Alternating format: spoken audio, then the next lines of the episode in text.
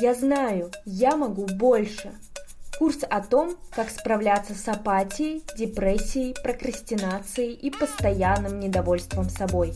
Ведущая – психолог и семейный психотерапевт Елена Заитова.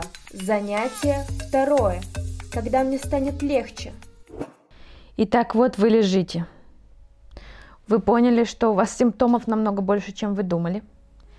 Что вы, у вас не просто плохое настроение, но и реально еще много чего болит, чешется, что вы реально уже соображаете не так хорошо, как раньше, и хочется уже как-то от этого избавиться. И думается вам, что вот когда я высплюсь, когда я поправлюсь, когда я стану нормальным человеком, я. Внимание, вопрос, что вы будете делать в жизни без депрессии, без болезней, без прокрастинации, без апатии. Что это будет? Скорее всего, даже когда вы лежите, у вас возникает куча всяких мыслей. Надо бы переехать в квартиру побольше, надо бы пыль на люстре вытереть, надо бы отпуск запланировать, ну какой отпуск надо сначала поработать и так далее. Куча-куча скачут мысли от одного к другому. Поэтому задание сегодняшнего урока составить список того, э, чего вы будете делать, что бы вы хотели как результат этого курса. Вот представьте себе, что этот курс просто офигенный, самый лучший онлайн-курс, который вы только встречали. Вы прошли его от начала до конца, и ваша жизнь стала лучше. Чем она наполнится? Понимаете? То есть вот есть то, на что вы жалуетесь, об этом мы говорили в прошлый раз. Есть то, что болит, есть то, что достает. Вот представьте себе, что все, оно все ушло, депрессии нет, все с вами в порядке. Чем вы наполните свою жизнь? И тут появляются всякие список дел, условно говоря. Там, наведу порядок, начну правильно питаться, подтяну английский язык, дойду до какого-нибудь врача, э, сделаю себе нормальное портфолио, э, заработаю еще больше денег, сделаю ремонт, разберу вещи на балконе, э, там, не знаю, начну чаще звонить родителям и так далее. Собственно, я предлагаю вам этот списочек составить. В чем трудности? Трудность в том, когда вы говорите о том, что, ну, часто ответ, который я слышу от клиентов, про то, что да все так же будет, просто будет спокойнее. Просто перестану критиковать себя. Или просто вот уйдут проблемы и нормально. То есть нет никакого запроса, нет никакой положительной цели. Вот, и, к сожалению, оно так не работает. Поэтому сегодня мы составляем список того, что будет наполнять вашу жизнь, когда из нее уйдут все эти дурацкие симптомы. Может быть, это наведу порядок, начну правильно питаться, подтяну английский язык, не знаю, немецкий, финский, французский, дойду до врача, сделаю суперское портфолио, впишусь в ипотеку и так далее, и так далее. Эм, буду чаще видеться с друзьями, запланирую свой отпуск, э, буду чаще навещать родителей и так далее. Более того, бывают цели, которые люди себе ставят, которые имеют как бы такой разрушительный немножко характер. То есть иногда кажется, что когда я стану уверенным в себе, когда я справлюсь со своей депрессией, я, например, уволюсь. Или бывает так, что люди говорят про то, что когда я приду в себя и буду сам себе уверен, я, например, подам на развод. Вот. Э, так что, может быть, у вас созидательные цели, может быть, у вас тоже планы такие, условно говоря, разрушительные. Все это выписываем.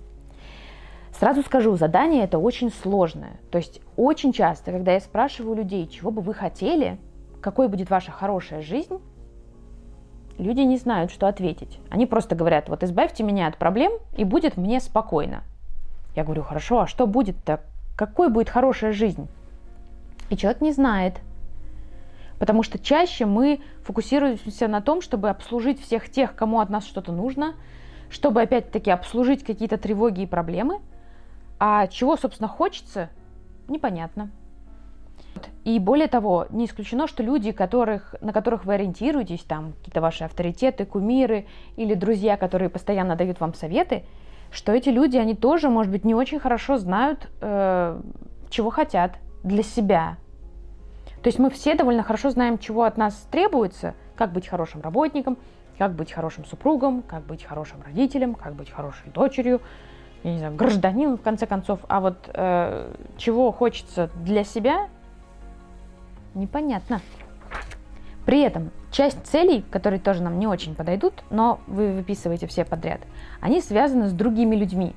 То есть, например, когда жизнь будет там отличной, то, там, не знаю, мой ребенок будет заниматься английским языком, или моя мама наконец займется своим здоровьем, или там, не знаю, мой муж выйдет на новую работу. И на самом деле не очень понятно, как бы, чем от этого будет хорошо вам.